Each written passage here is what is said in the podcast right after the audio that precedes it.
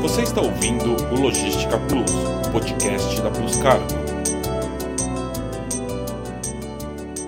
Olá, eu sou Soraya Magdanello e esse é o Logística Plus, nosso espaço semanal para discutir o que é importante para o comércio exterior e para o seu negócio. De acordo com a 31ª pesquisa anual do uso de tecnologia da informação no Brasil, da Fundação Getúlio Vargas, no ano passado, o investimento das empresas em TI chegou em média a 8% da receita das companhias, enquanto no setor de serviços chegou a 11,4%. No comércio exterior, nós observamos uma rápida transformação por conta da digitalização das operações que envolve todas as operações que intermediam o comércio internacional, sejam governamentais ou de empresas privadas. Hoje, eu estou muito bem acompanhada pelo Carlos Araújo, do Comex Blog, o Eduardo Ferreira, da Mainô Sistemas, e o Marcos Costa, consultor da Plus Cargo, para falar sobre como a digitalização está mudando o setor. Muito obrigada por terem aceitado o meu convite.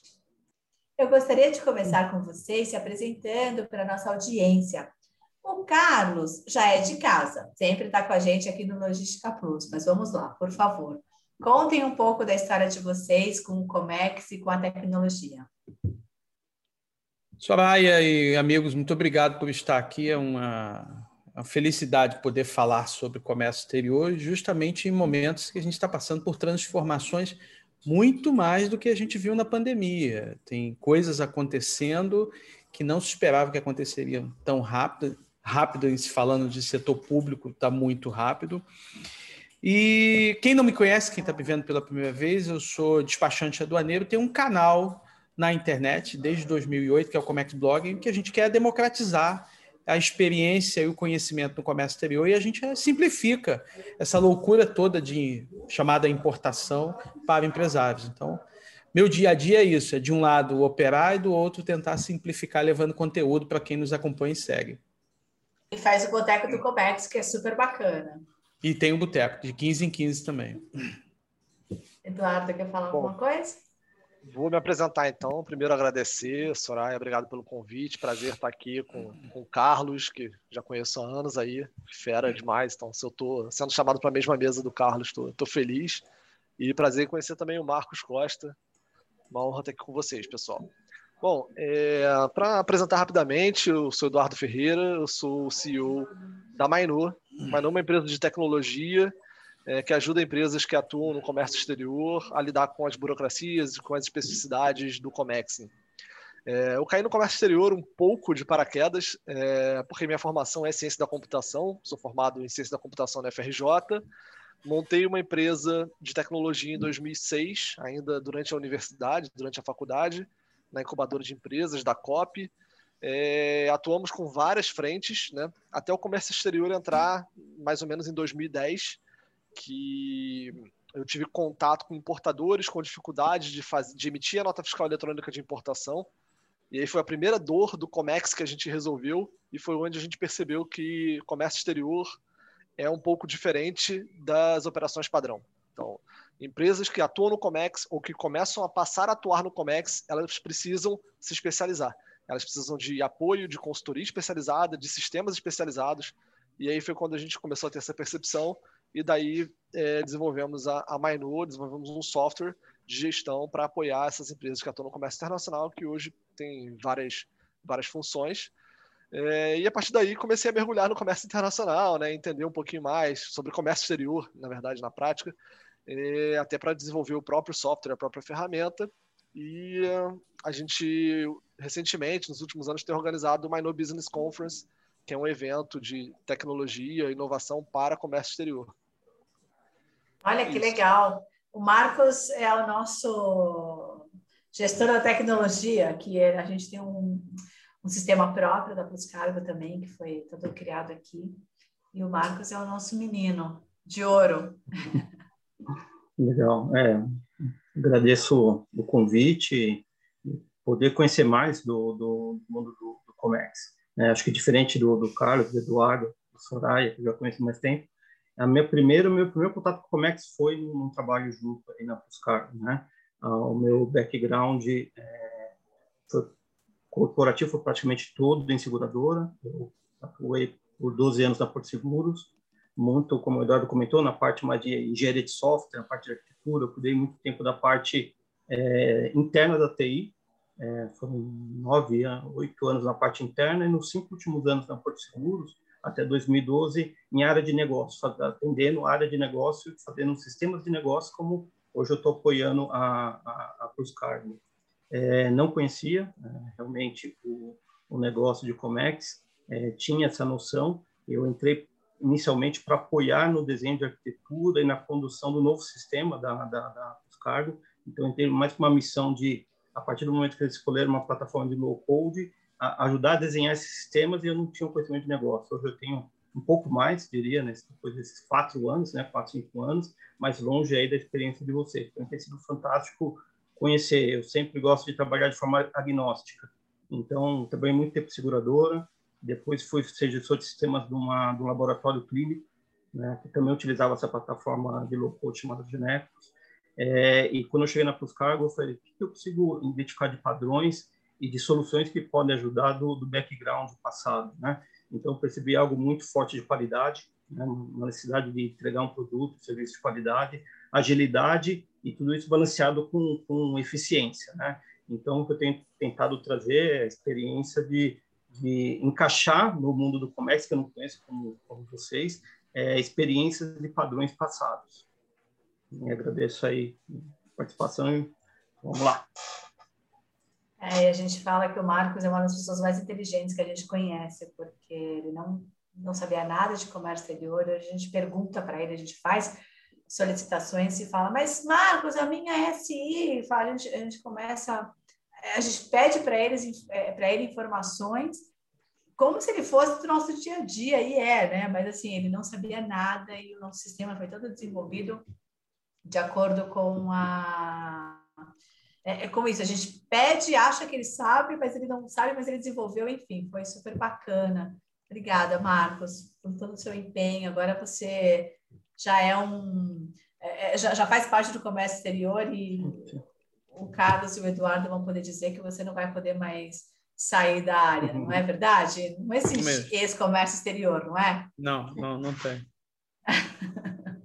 Perceber, estou percebendo isso. É um mundo de oportunidades. Acho que no decorrer aqui a gente vai poder perceber isso. Eu percebo que tem muita oportunidade. Né? Gente, o que a gente observa no comércio exterior há alguns anos é que a digitalização dos processos e sistemas foi muito acelerada nas empresas, mas os trâmites com os órgãos do governo, processos mais burocráticos, entre outros, demorou para acontecer. Então, é, vamos começar falando sobre como vocês avaliam a digitalização nas empresas do nosso setor e como ela está se beneficiando no mercado? Vamos lá. É, a gente está falando de mudanças no comércio exterior de 2014 para cá. Né? Até 2013, o Brasil tinha um sistema muito ruim, que tinha passado por uma melhoria ali. O Eduardo conta essa história muito bem 2010 para 2011, eles lançam o XML da DI e ali dá um salto em, em integração do que se poderia oferecer a partir daquela informação. Mas em 2013 o Brasil assina um acordo de facilitação econômica e o projeto Portal Único começa em 2014. E são, neste momento, enquanto gravamos, sete anos. É nada em se tratando de governo, é nada. Passamos por três governos e ainda situações políticas bastante complicadas que poderia ter sido jogado no lixo, mas ainda assim continuou, o que mostrou uma maturidade governamental muito grande, que não é mais um projeto de governo, e sim um projeto de Estado. A partir daí, começaram, como sempre, pela exportação. Tem menos burocracia, tem menos incidência burocrática, tem menos legislação, 2017, então, entre 2014 e 2017, saímos do zero, não existia nada, para algo completamente digitalizado. Apenas a títulos de números, aqui dá alguns números, o cidadão comum que ia fazer uma exportação digitava 96 campos. Imagina cada um campinho. Eduardo e o Marcos, que é da área de informática, ou seja, 96 campos. boa parte deles repetidos. Eu tinha que fazer uma RE que emitia uma nota que depois fazia uma, uma declaração de exportação e as informações que estavam na nota estavam na RE eu repetia novamente na é, declaração de exportação. Não tinha compartilhamento de dados, ou seja, o que eu fazia para a Receita, eu fazia para a Agricultura, eu entregava no terminal e eu entregava para a transportadora e eu imprimia uma tela e entregava no agente de carga, que o agente de carga entregava na agência marítima, Uma que era o trans... de erro gigantesca. Né? Gigantesca. Então você tinha problemas de falta de tecnologia, você tinha problema de compartilhamento de dados, você não tinha mentalidade. E aí, para mim, eu quero encerrar essa resposta aqui com o mais importante. A tecnologia era inevitável. É, vai acontecer. Goste você ou não do TikTok, você vai para lá goste você ou não do Instagram, você vai para lá. Não tem jeito, cara. É inexorável. O problema é que a gente mudava de plataforma mantendo a mesma mentalidade. Não, tem que dar isso para mim, isso aqui é do jeito que eu quero. Anvisa falando, mapa falando, agricultura, é, a Receita falando.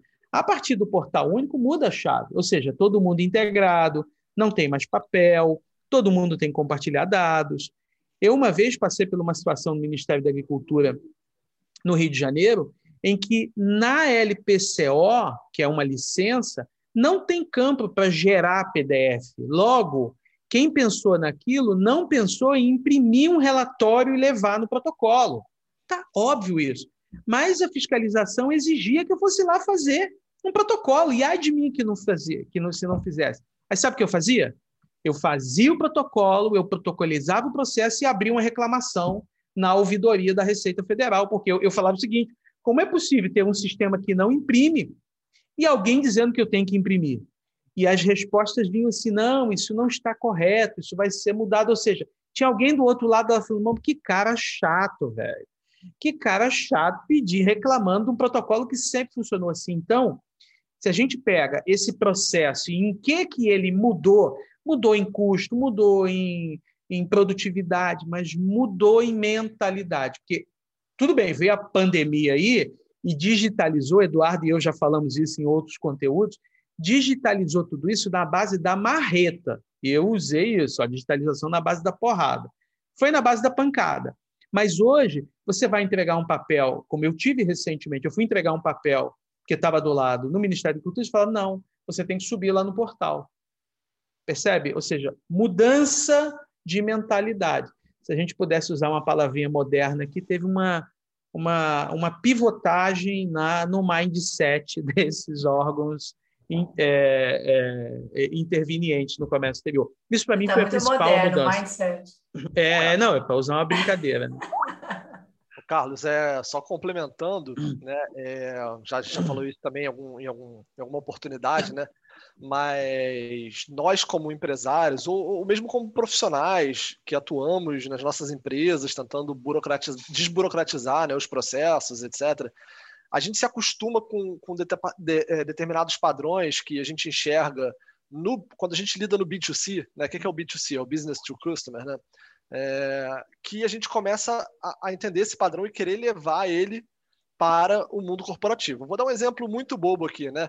Se quando eu peço um lanche no. Olha, eu paulistando aqui, já falando lanche. Quando a gente pede um lanche na, na, na no, no, no, aplicativo de comida, é, a gente consegue ver o motorista que está vindo de bicicleta entregar o meu eu fiquei, lanche. Eu fiquei, eu fiquei curiosa agora, como é que carioca fala?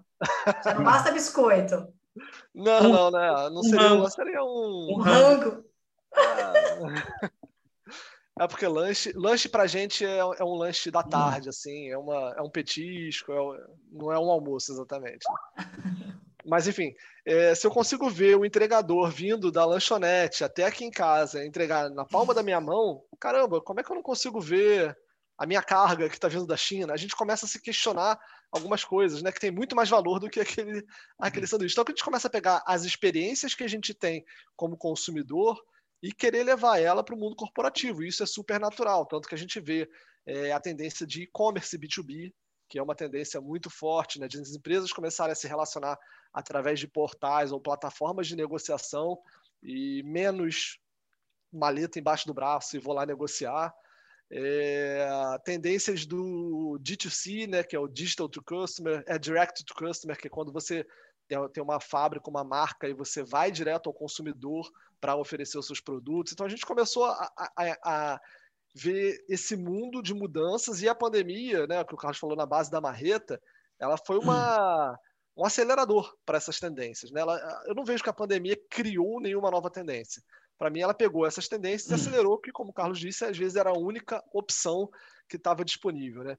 E, assim, por último, acho que não menos importante, né, é importante a gente falar sobre o que está acontecendo agora, né, que é essa, essa revolução do, do home office, a revolução do, do remoto, que eu acho muito importante. Né, é, se a gente estudar um pouquinho de história, a gente vai ver que no início do século XX houve uma grande revolução.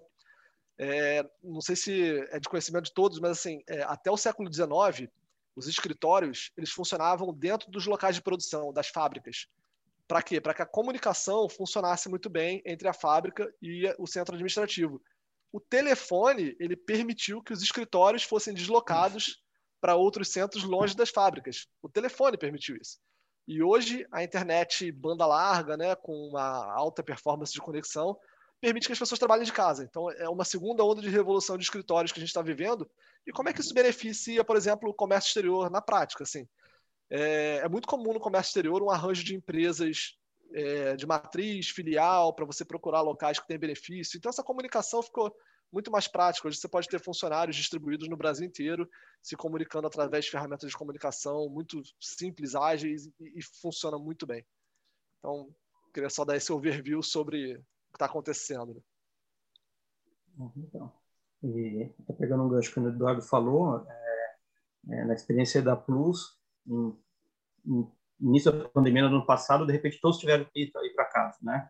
Então, acho que não teria como uma, empresa conseguir manter uh, um atendimento de qualidade se não tivesse um suporte sistêmico e tudo, não tudo, mas uma grande parte digitalizada. Acho que foi um grande desafio que passou despercebido.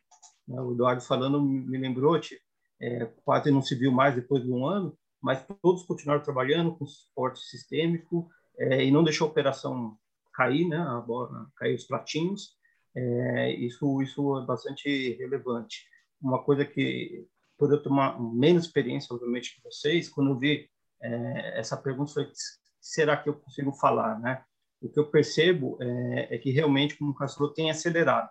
Quando eu comecei o trabalho na, na Puscargo, eu, eu não via muito é, é, possibilidades de integrações B2B, B2C, eu perguntava, não tem, não tem com o armador, não tem com o agente, não tem com o governo, né, que foi o que o Carlos comentou que rapidamente acelerou. E eu falei, ah, então vamos partir para uma estratégia mais, mais interna, até porque eu tenho uma filosofia, um livro que eu gostei muito de ler, que eu só lembro uma coisa dele, que é dos sete hábitos das pessoas altamente eficazes. Um hábito é um círculo que é onde você tem influência. Né? Então, onde a gente tem influência? Mudar dentro do nosso poder. Né? Então, era algo mais interno né, do trabalho inicial, mas ouvindo vocês eu estou enxergando que as oportunidades não, nessa cadeia que eu percebi, aprendi que é complexa, né? Quando eu estava na seguradora, de falar de corretor, o cliente e a seguradora. Tinha poucos, né? Poucos atores. Quando eu entrei aqui no comércio exterior, muito ator, né? Tem o despachante, tem parceiros, tem armador, tem aduaneira, tem terminal. A quantidade de relacionamentos é muito grande, né? E, e a maior parte deles não está totalmente digitalizada e nada muito integrado foi o que eu enxerguei. Então, acho que tem uma grande oportunidade de, de, de uma, uma, oportunidade de qualidade. Né? E como a adoção de novas tecnologias pode acelerar processos nas empresas? Vocês têm alguns exemplos para dar para a gente? Eu tenho. As empresas descobriram que elas podem ser produtivas independente de onde o seu time esteja. Eduardo é uma prova disso enorme, é, e que alguns modelos mentais cultuados no passado, como horário uh, e não entrega, como é, uma cultura baseada numa formalidade ou no local em que você esteja uh, é, é, instalado, sabe? Assim, eu quero mostrar para o mercado que eu sou importante, então eu tenho que alugar uma sala, um andar inteiro em tal bairro, porque isso vai fazer a diferença. Ora, deixa eu brincar com vocês, eu estou numa cidade que eu moro aqui há mais de 20 anos, e eu brinco que isso aqui é uma roça iluminada, e o Eduardo me sacaneia porque o Zé Delivery chegou aqui há pouco tempo, sabe? Mas eu tenho internet aqui no prédio, aqui no prédio. não chegava, agora É, não, porque chegou, chegou há pouco tempo, pois é. Zé Delivery, Zé Delivery é, tem o respeito do Eduardo. Zé Delivery é uma entrega de cervejas e coisas para churrasco e tudo mais, muito famoso no Rio de Janeiro e aqui não tem. Só que eu disse para ele, meu bom, eu tenho internet aqui no meu prédio de 500 megas a 100 reais, ou seja, é uma micharia. E a gente aqui tem duas por causa de redundância, e tem para tudo quanto é lugar. E eu estou numa cidade que eu chamo de roça iluminada, mas tem 600 mil habitantes aqui. Ou seja, eu não preciso sair da cidade para fazer nada. Antes, qual era o desafio? Contratar gente boa para fazer o seu negócio crescer. Hoje não. Hoje a gente contrata com a maior tranquilidade em qualquer lugar do Brasil. Eu mesmo atendo boa parte dos meus clientes do Rio Grande do Sul até o Pernambuco e boa parte deles eu nunca vi presencialmente, nunca vi. É só essa relação aqui que a gente está tendo agora. O que isso quer dizer? Isso quer dizer que a tecnologia chegou, mas não é uma modinha, já é para ficar. Já está, já é para ficar, não, já está. E isso trouxe produtividade e também trouxe o senso em que você pode atender na melhor situação em qualquer lugar que você esteja. Dependendo do seu negócio, seu processo seletivo não vai ser mais regional, vai ser internacional. Você pode contratar, fazer onboard, fazer checagem, fazer entrevista, fazer tudo por uma tela como essa. Então, para mim, é assim, esse processo da tecnologia que nós iríamos implantar já tem que estar implantada. Se não estiver, você já está fora. Não tem mais o que fazer. Ferramentas como o Zoom, como o Meet, como qualquer outra que a gente conheça, já não é mais uma é, expectativa de instalação, ela já é a realidade. E dentro das empresas, com essa facilidade, algumas outras tecnologias já são realidade. Por exemplo, meu escritório aqui, com todo o time que eu tenho, eu não tenho mais servidor de dados aqui, sabe aquele cantinho ali? Eu estou falando para o Marcos, né? Marcos, aquele cantinho onde eu botava o computador com vários racks, ar-condicionado liga. Eu não tenho, não tinha a menor ideia de onde está o meu servidor, porque ele é na, nas nuvens. Todos os softwares que a gente tem aqui estão nas nuvens. Então, isso trouxe o quê? Uma mudança. Mas agora eu estou falando de uma profissão que é a minha, que tem mais de 170 anos, que ela chegou no Brasil com a família real. Como colocar na cabeça de um despachante conservador da antiga que o funcionário dele pode trabalhar a hora que ele quiser, porque a parametrização das DIs é qualquer hora, ele precisa entregar e ele entra num software. A gente só precisa ter uma hora marcada toda semana para fazer uma reunião ali. Como é que eu mudo essa cabeça dele? Esse é o maior desafio para quem é para quem ainda vive a que no passado eu falava com o fiscal. Hoje eu nem sei quem é o fiscal. E com a quebra da jurisdição, que cargas do Rio estão sendo fiscalizadas aqui, cargas aqui estão sendo fiscalizadas no Rio, eu não sei nem quem é o cara, não tenho nem ideia. E, Carlos, é, acho que assim, quando uma tecnologia ela traz uma melhora sensível, assim, sensível mesmo para o dia a dia das pessoas, para a vida das pessoas, né? Você elimina um processo burocrático, elimina uma digitação, elimina erros, prejuízos. Hum. A tecnologia ela vem atropelando. Assim. Se você hum. não tem o mindset correto de adotar a tecnologia, você fica para trás mesmo. Né? Você estava falando do, do, de alguns despachantes. A gente sabe que tem algumas pessoas que, que não são muito adeptas, não hum. querem adotar determinadas tecnologias, então acabam ficando para trás mesmo. É isso que acontece. Eu lembro que em 2010, né, quando a gente desenvolveu a primeira versão do nosso software, que era só fazia nota de importação, ainda não tinha a, a, a, o XML da declaração de importação, né, para a gente coletar esse dado mastigadinho e processar ele, é, tinha que digitar, daí, enfim. Uhum. É, nessa época a gente já lançou o sistema em nuvem, né? E a gente foi muito questionado na época, né? o pessoal falava, ah, e a segurança dos dados? E, mas os meus dados, eu quero que o meu dado esteja aqui, mas vai ficar com vocês, está onde? E a gente tinha muita objeção desse uhum. tipo, assim. Eu acho que até 2015 a gente respondia muito objeção desse tipo. E aí foi diminuindo, diminuindo, diminuindo, até que hoje eu acho que quem tem que responder objeções é quem não tem o sistema em nuvem, né? Uhum. Porque, assim, é... aconteceu uma coisa comigo que eu acho que é, é, muito ilustrativo esses dias, né? Eu precisei trocar de notebook, o notebook deu pau. Eu liguei o outro notebook, já estava com o Windows instalado, eu instalei o LastPass, que é uma ferramenta de gerenciamento de senhas. Basicamente isso e acabou. Eu já tinha tudo que eu precisava para trabalhar. Olha, a Ju ia ter falado feito esse webinar uma semana antes, que eu tô aqui tô acabada com esse negócio. de que eu troquei o laptop faz uma é. semana também. Um por quê? Porque todos os meus sistemas são em nuvem, né? A gente trabalha praticamente tudo em nuvem e com esse gerenciador de senhas, pronto, eu já tenho todas as minhas senhas, que é seguro porque são senhas diferentes, senhas longas, etc, etc. Então, assim, é... o trabalho hoje está muito facilitado para as empresas e, e, e, é uma tecnologia que vem realmente para para assim, vai deixar para trás quem não adotar, quem, porque você consegue ter um ganho operacional muito grande, uma agilidade, e no fim das contas isso se reflete em custo menor para o seu cliente, né, um atendimento melhor, é, a, a, tecnologia, no fim das contas, ela vai refletir em algum benefício real, né? E aí, por seleção natural de mercado, é, quem não tiver esses benefícios vai acabar ficando para trás.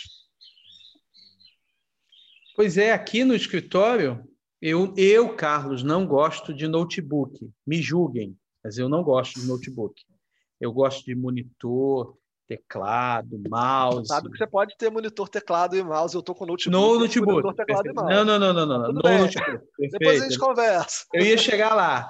Eu tenho uma caixinha aqui, não dá para levantar, chamada NUC, que é um computador bem fechadinho da, uhum. da, da Intel. Rapaz, 16 gigas e 7 e mais um mandaréu de coisas. Aí ah, tem um SSD, que o SSD é uma memorinha, assim, um negócio chamado M2, né? Aí eu pus um HD externo ali para colocar todos os dados.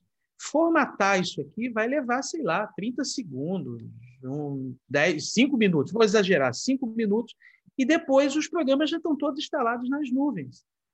Mas isso é de uma tranquilidade tão grande para mim que eu não vejo outro modelo para fazer.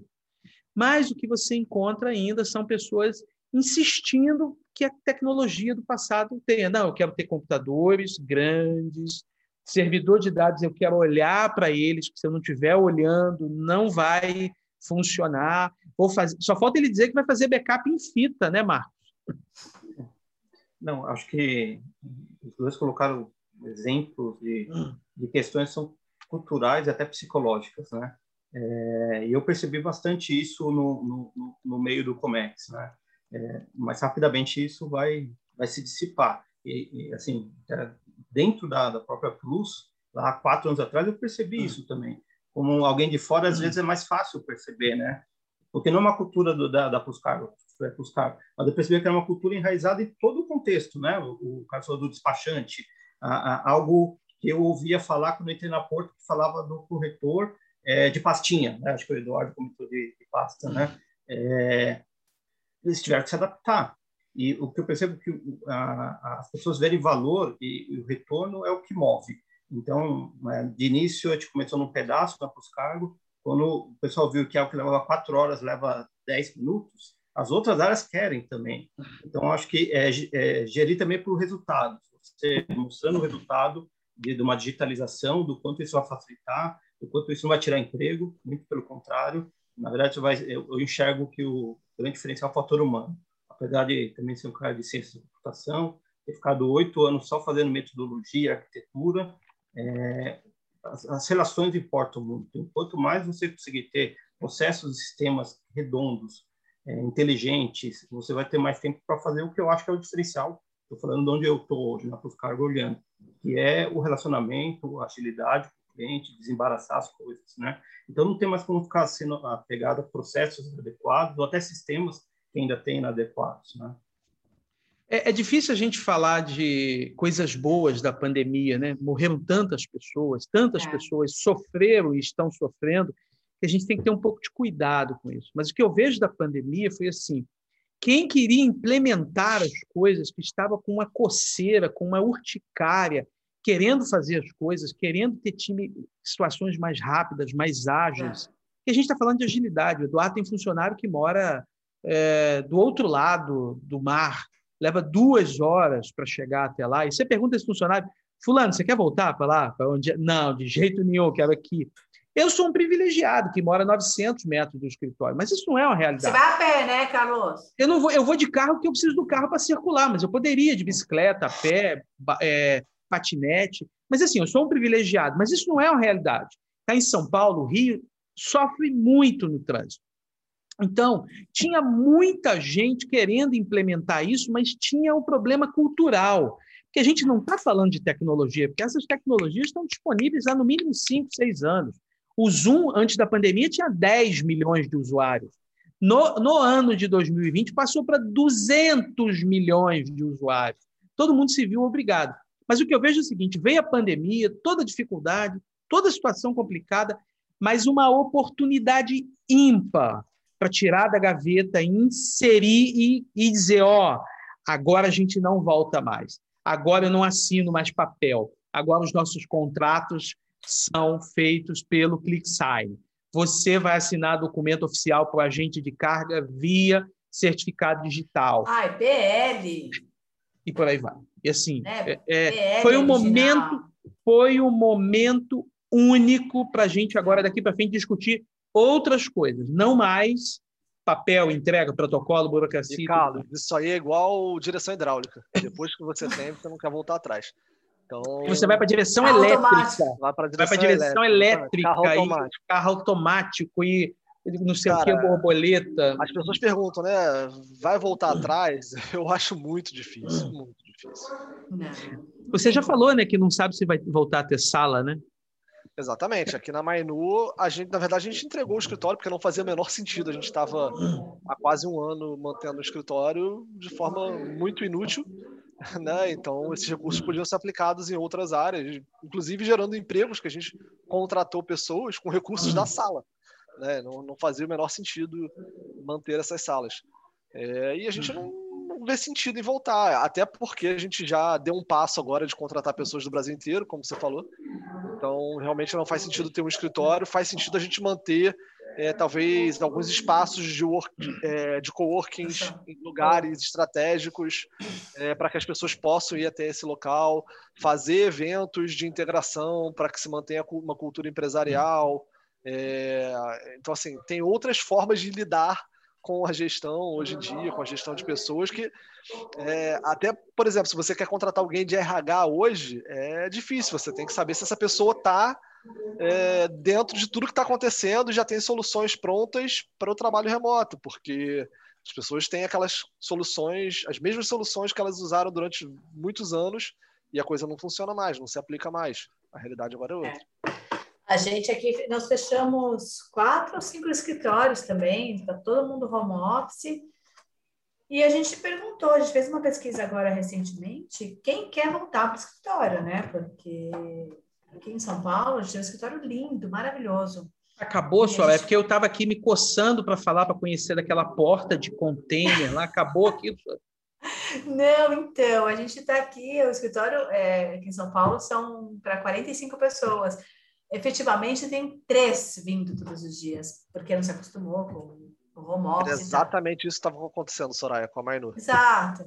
E a gente está nessa dúvida, e aí, devolve sala, reforma, o que que faz?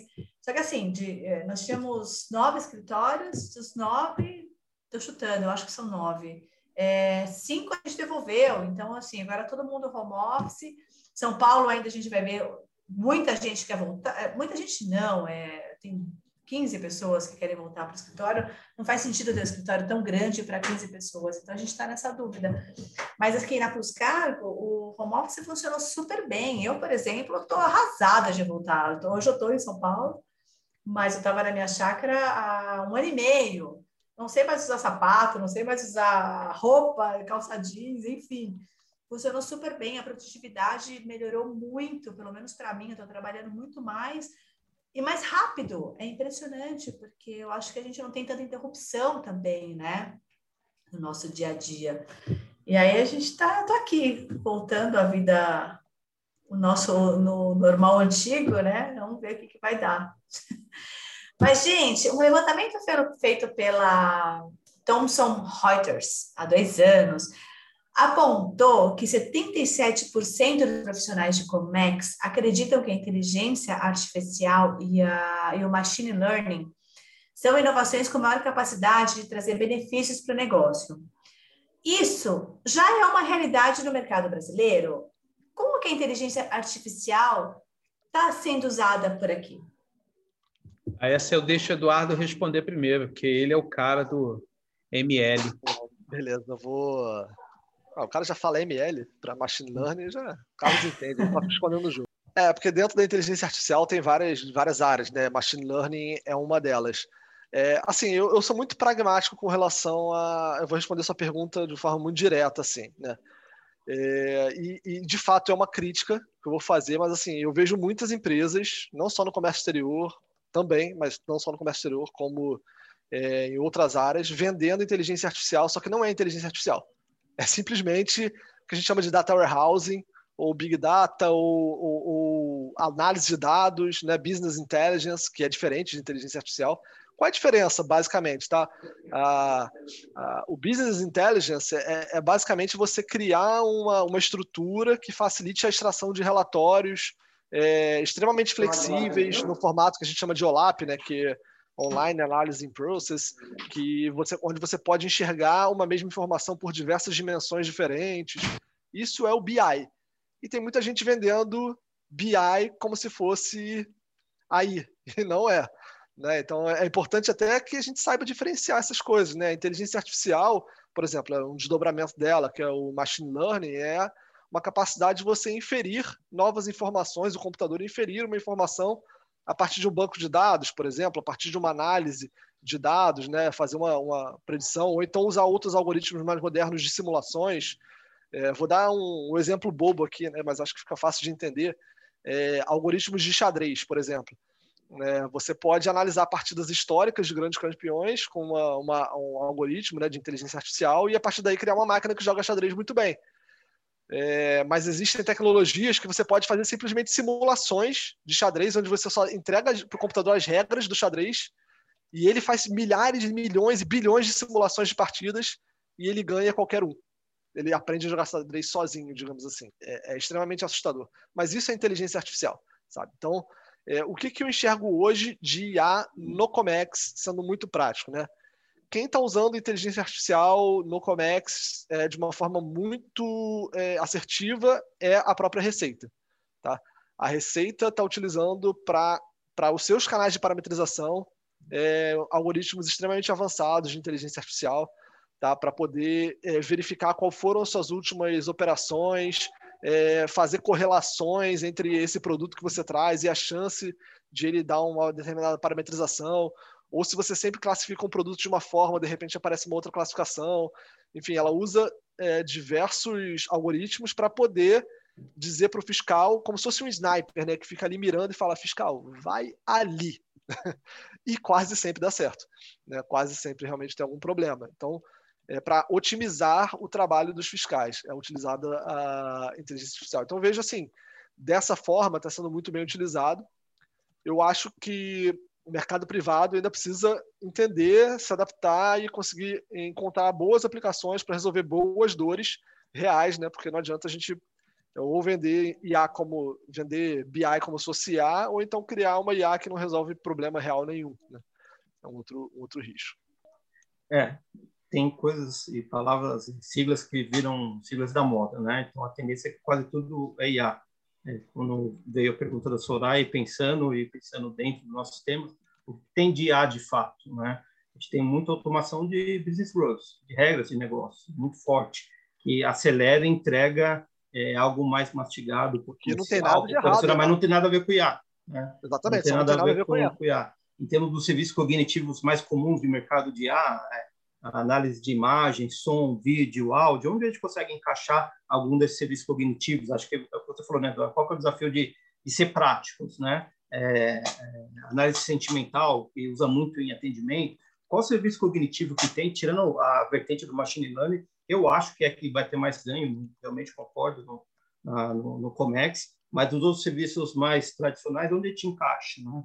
É, é um desafio. Né? eu vejo que tem muita informação circulando no mundo do Comex, né? Então eu concordo mais numa linha dos algoritmos do machine learning do que serviços cognitivos mais tradicionais de imagem, som, vídeo, áudio nesse mundo do, do que eu estou conhecendo.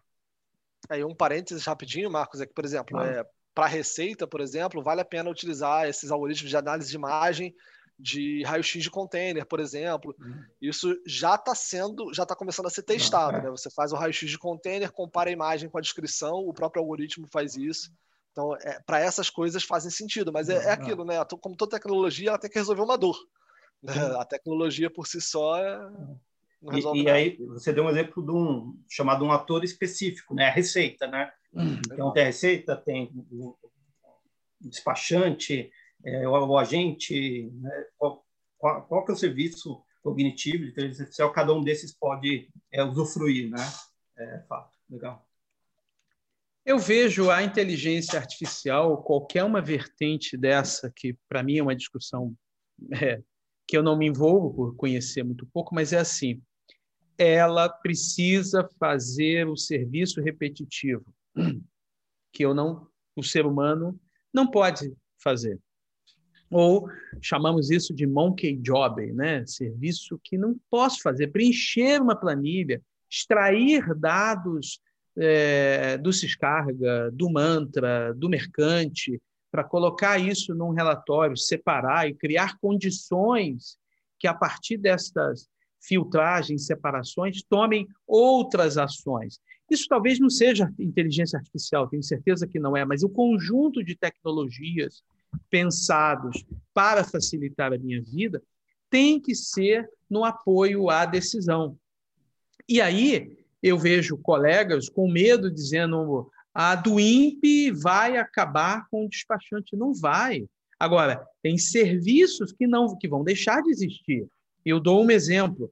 Aquela declaração de importação de um item, de um cliente que sempre deu canal verde, é, no modelo de registro para consumo normal, essa vai acabar, vai vir pronta para o importador e ele vai clicar concordo.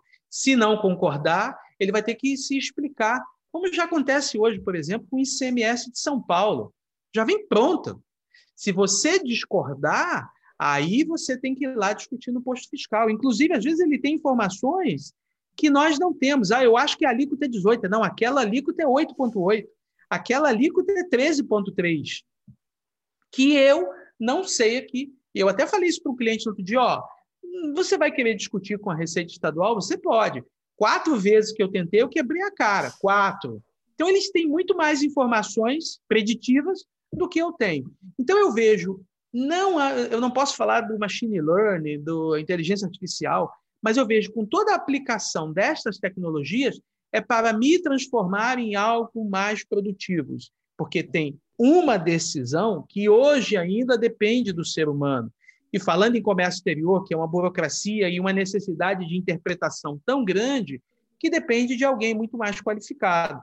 Alguns dizem a classificação fiscal vai ser feita sozinho. Eu não duvido, porque eu assisti e eu acredito no Matrix. Né? Eu assisti Matrix várias vezes e eu acredito no Matrix várias vezes. Mas vai, está muito longe do que a gente conhece aqui. Então, você, a capacidade interpretativa de análise do que, que faz, de que, que não faz, isso precisa de alguém, um ser humano. Serviços de extração de dados. Minha ADI foi parametrizada, deixa que a ferramenta vê isso sozinho, daqui a pouco eu recebo um torpedo aqui, uma mensagem, ou qualquer outra forma, dizendo, ó, oh, está desembaraçado, não está desembaraçado. Eu vejo a aplicação da tecnologia assim. E há dois anos, ela era talvez uma alternativa. Hoje, quem não a implantou já está morto. É. E o nosso setor, precisa se preocupar com a segurança da informação, né? É, nossas operações são muito sensíveis. Qualquer erro é sujeito a atrasos, multas, irregularidades. Como a tecnologia pode ajudar nessa questão da segurança? Acho que o primeiro passo, Carlos, talvez você concorde comigo, é automatizando os processos e eliminando digitação.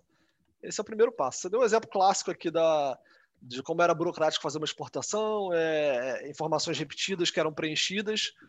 E hoje em dia você tem a nota fiscal de exportação, a DUI, que já extrai praticamente todos os dados da própria nota e você só preenche mais alguns campos e transmite. Então, assim, quanto menos é, informação você demanda, digitação você demanda, é, menos erros você está é, sujeito a cometer. Então, assim, nada mais seguro do que é, não deixar um ser humano fazer trabalho repetitivo, para começar.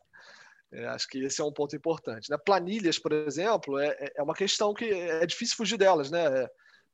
Nós, no comércio exterior temos muitas planilhas, mas, mas é, fica claro assim que as planilhas não são a melhor ferramenta em termos de segurança, porque se alguém acessa ali, faz alguma modificação, muda uma fórmula, você vai é. descobrir isso um ano depois e já cometeu vários erros. Né? Então, é, eu, eu, vejo nisso, assim, nesse sentido, a tecnologia é, trazendo soluções em nuvem, é, que você seus dados estão seguros, estão sendo tratados por uma empresa que é especializada nisso, né, é, eliminando digitação. Esse é o caminho para a gente alcançar uma segurança cada vez maior no comércio exterior.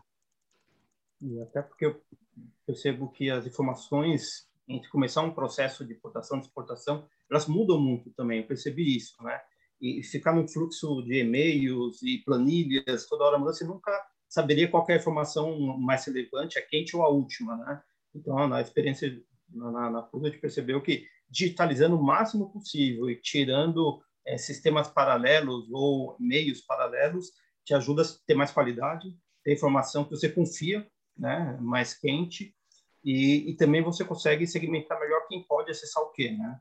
Acho que tem, tem um ponto talvez mais interno, de, é, de alçadas, de aprovações, que isso te implantou e ajudou bastante.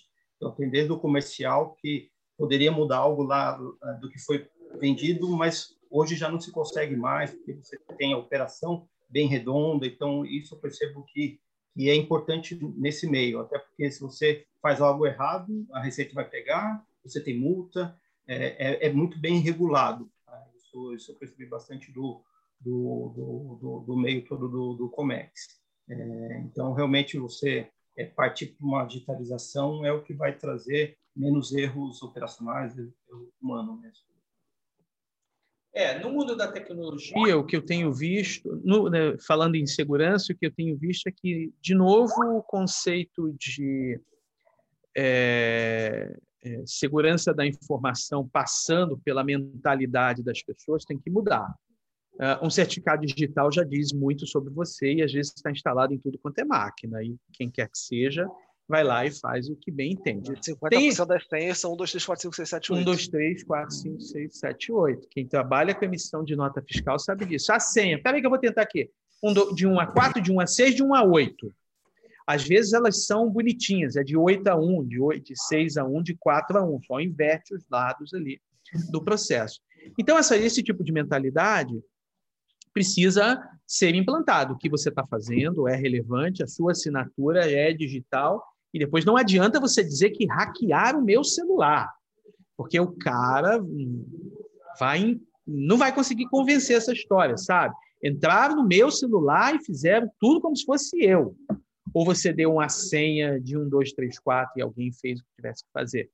Mas, assim, Uh, já estamos falando em é, é, blockchain para pagamentos já no âmbito do Mercosul. Então, é uma coisa que já está no meio da ponte. Ninguém vai dinamitar a ponte, porque senão vai derrubar todo mundo. Já está acontecendo, goste você ou não. Ô, Carlos, e o interessante é que assim a gente fala muito de segurança da informação, sempre relacionado assim a tecnologias de segurança, né, protocolos, é, firewalls, etc., servidores, etc.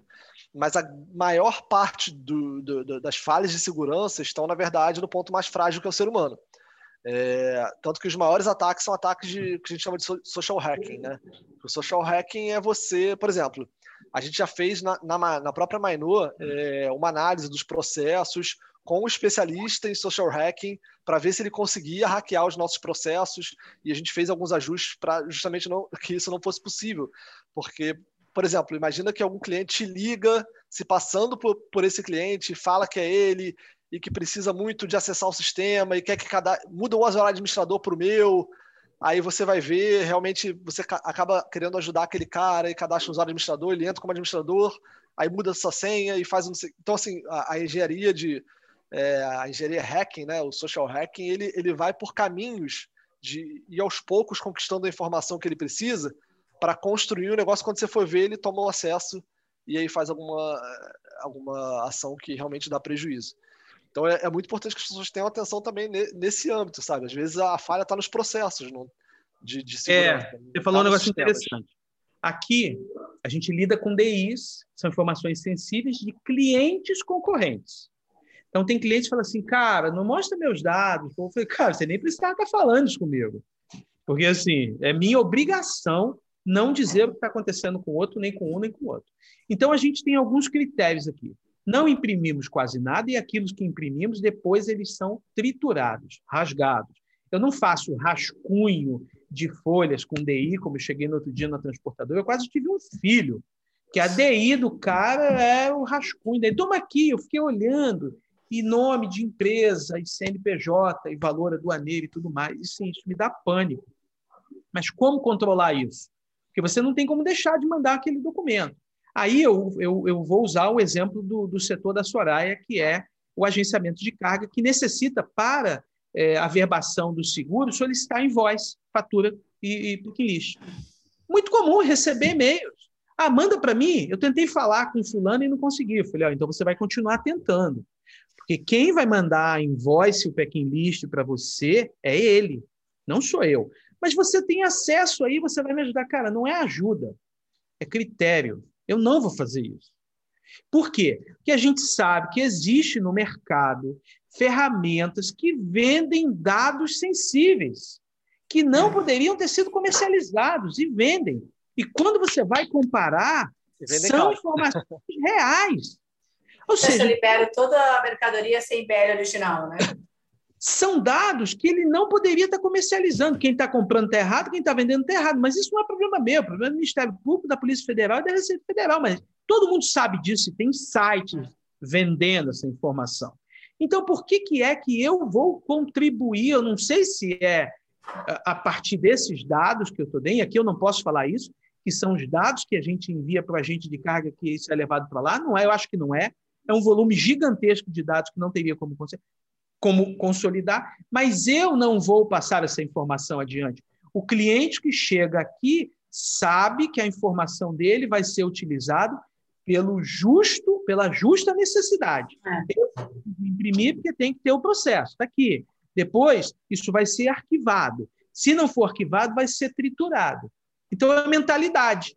Você falou tudo, Eduardo. Não adianta ter o melhor sistema de criptografia, a melhor ferramenta, certificado em nível de 256 bits, 300 bits. Não adianta, 360, não adianta.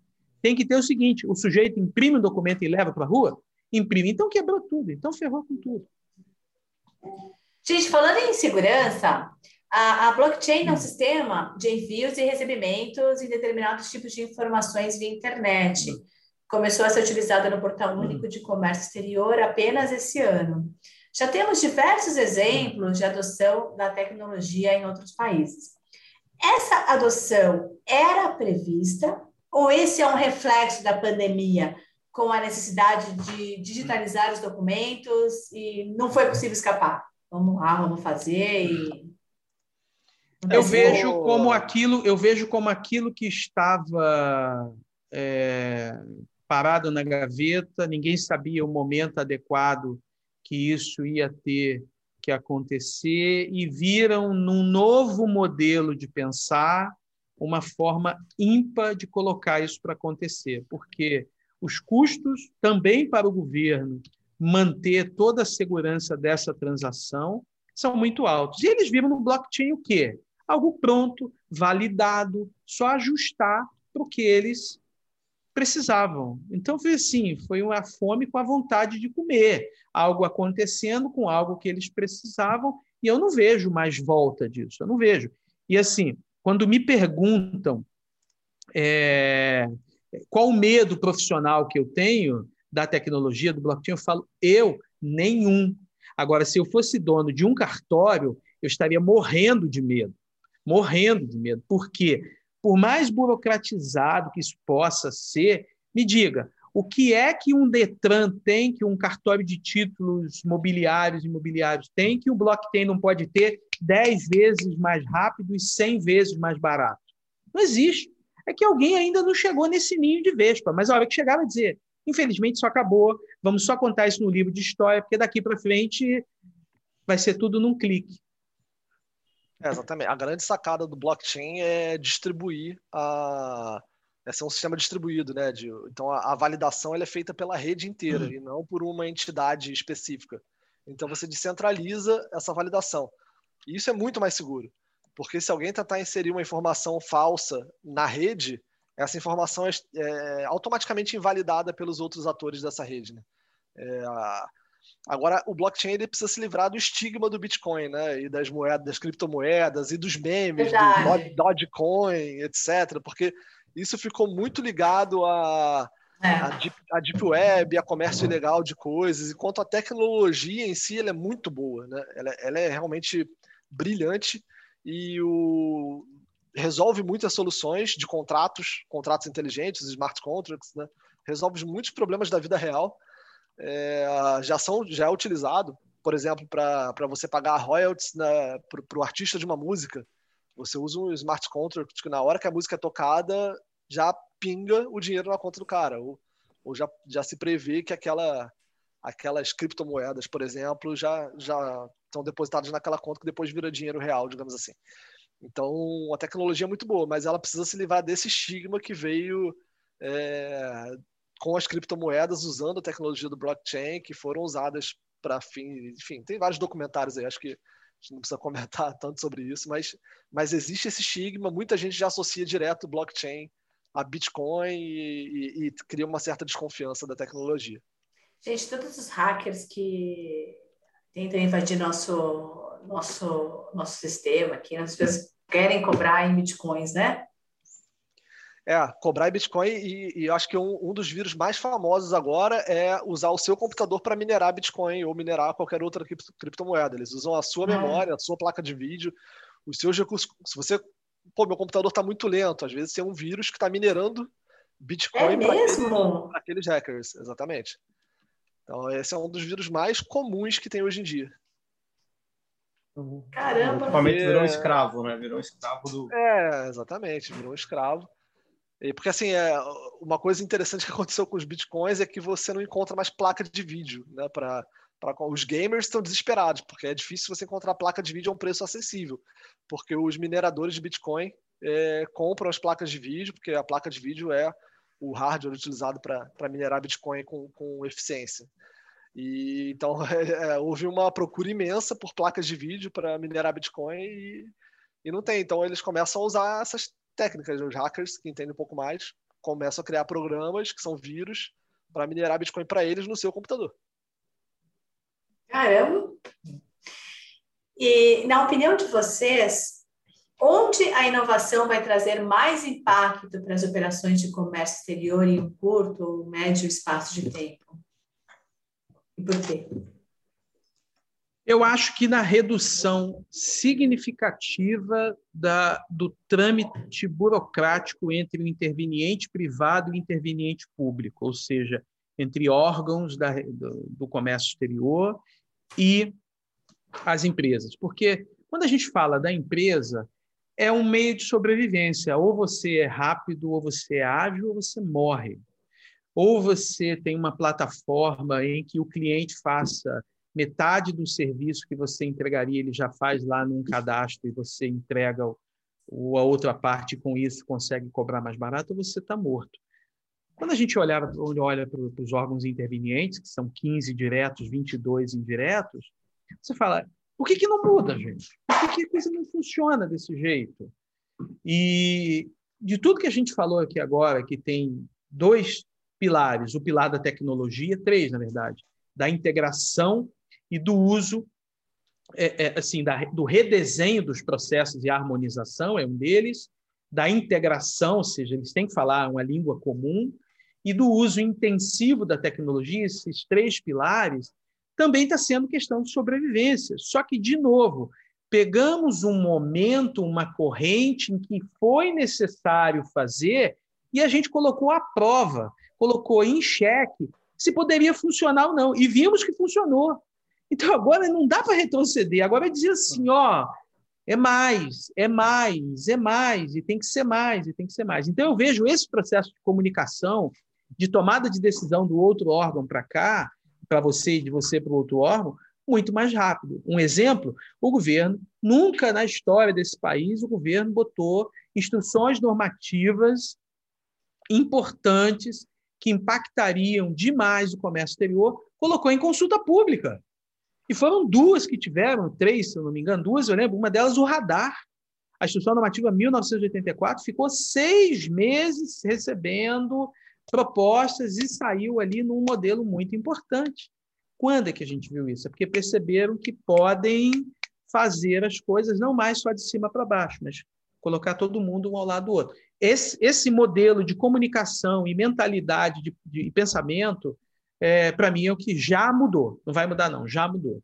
Concordo plenamente com o Carlos. Inclusive, isso vem acontecendo também em área financeira, né? o Banco Central é, também recebe diversas.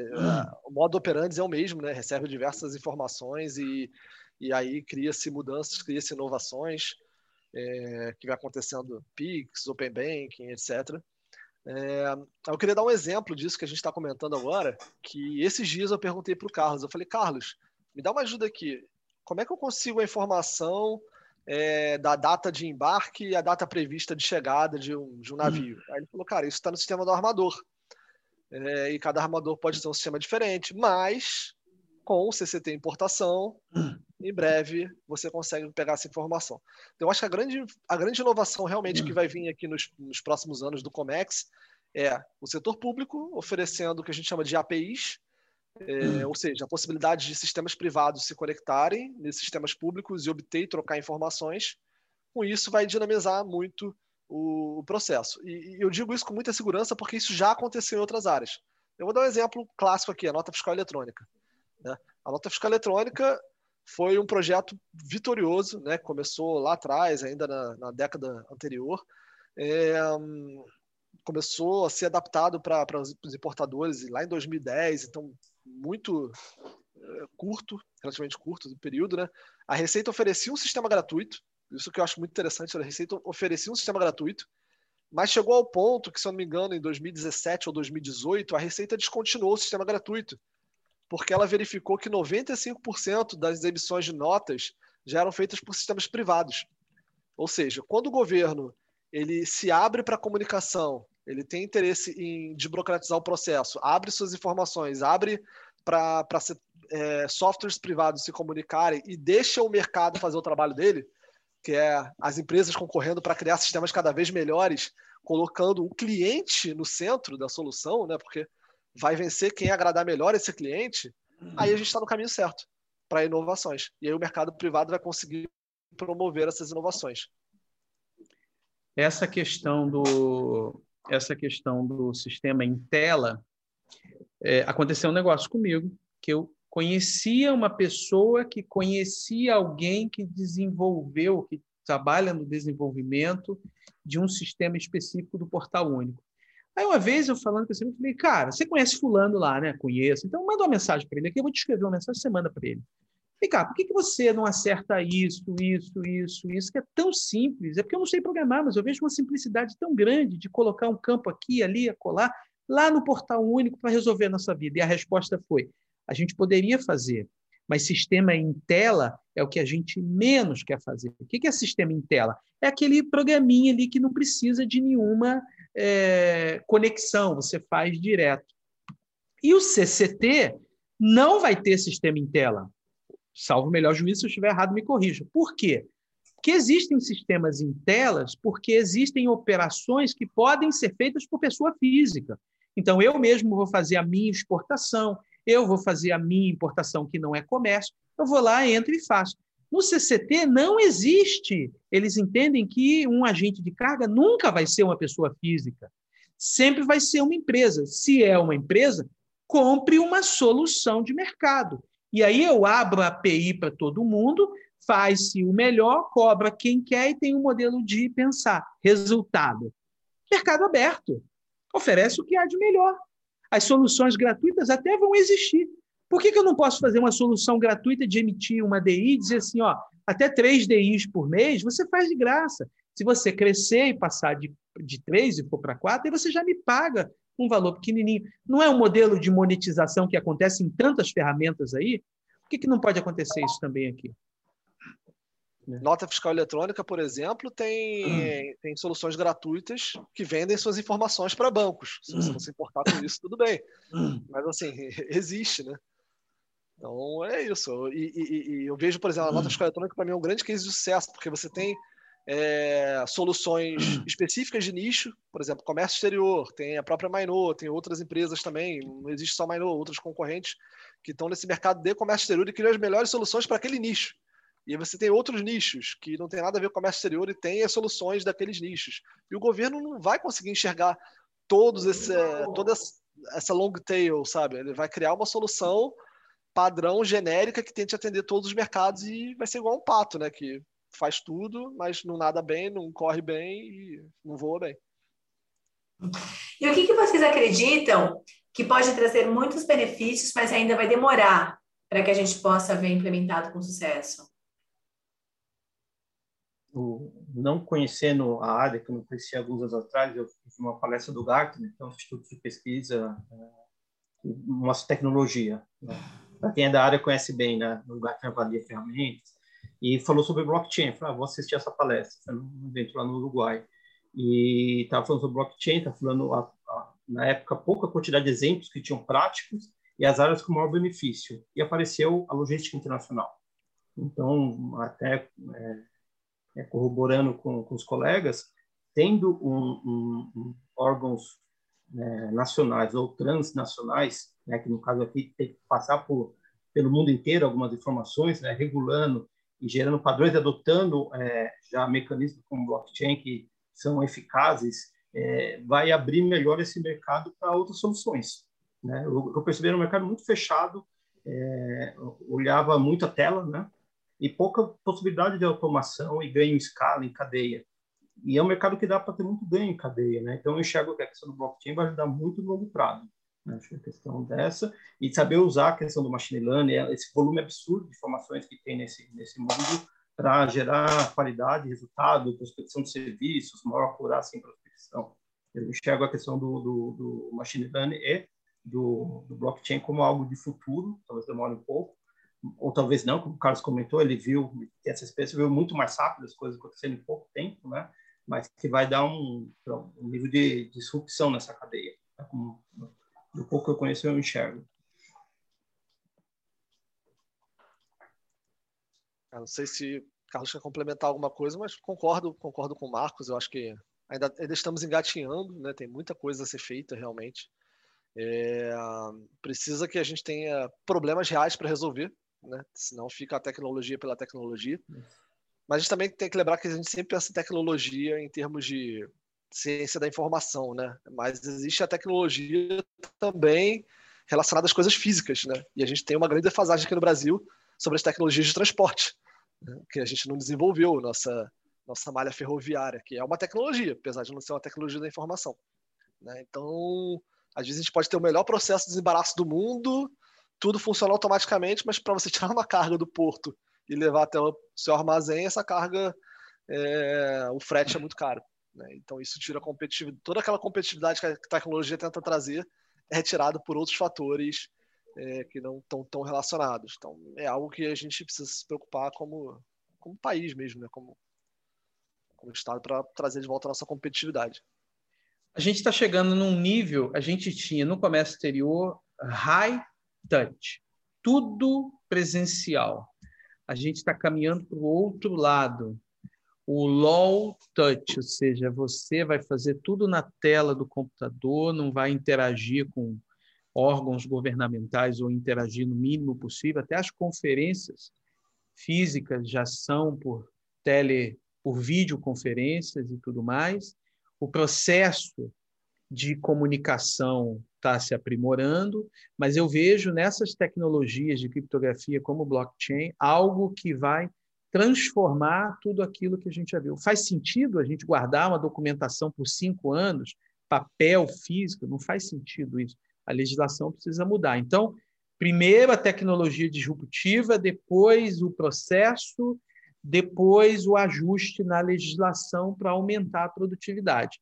Eu vejo todas essas ferramentas que estão sendo entregues, implantadas, como um mecanismo da Receita ter um volume gigantesco de dados e tomar a melhor decisão a partir disso.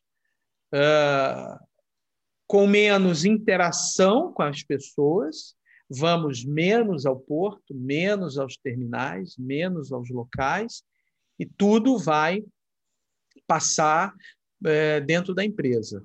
E aí, talvez uma profissão que ninguém fale, mas ela vai se tornar muito importante na tomada de decisão, que é alguém ali que cuide desses dados, né? Alguns chamam de arquitetos de dados, cientista de dados, como é que você vai pegar todas essas informações para predizer outras coisas, o que, que a máquina pode fazer, o que, que o estatístico, o matemático, o cientista pode dizer, mas a gente ainda tá, a gente não está conseguindo olhar o futuro com tantas novidades que podem vir. A gente está olhando só presen o presente, é, na verdade, se respaldando no passado, o que era ruim, como é que a coisa está sendo entregue melhor agora. Mas o que vem pela frente ainda é um, uma grande interrogação.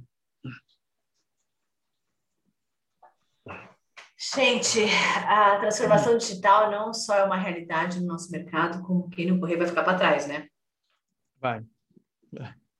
Importante para os profissionais do mercado é, entender como eles estão nessa escala de digitalização, quanto conhecem, como isso vai mudar o mercado. Muito obrigada por essa aula de inovação, vocês arrasaram. É, eu acho que vale agora um episódio só sobre blockchain, porque ainda é um assunto muito é, muito complexo, muito hum. falado, mas pouco explicado, né? Ainda mais no, no Comex. Então, já deixo aqui um convite para um próximo, próximo episódio, se vocês aceitarem, vai ser uma honra tê-los conosco de novo. E muito obrigada de novo pela participação e pela aula que vocês deram. Uh, o Carlos já é já é nosso amigo antigo, o Marcos, é a primeira vez, né, Marcos, também? Sim, sim. Mas o Marcos está no nosso dia a dia e o Eduardo conheço bastante do, do LinkedIn, mas não conhecia pessoalmente, né? Virtualmente. Muito obrigada, meninas, foi um prazer enorme tê-los aqui.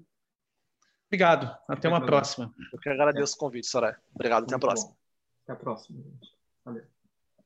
Acompanhe os canais da Pluscargo nas mídias sociais e no nosso site.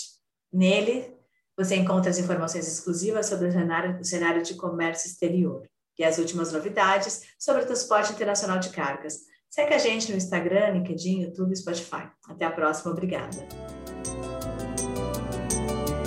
Você ouviu o Logística Plus, podcast da Plus Cargo.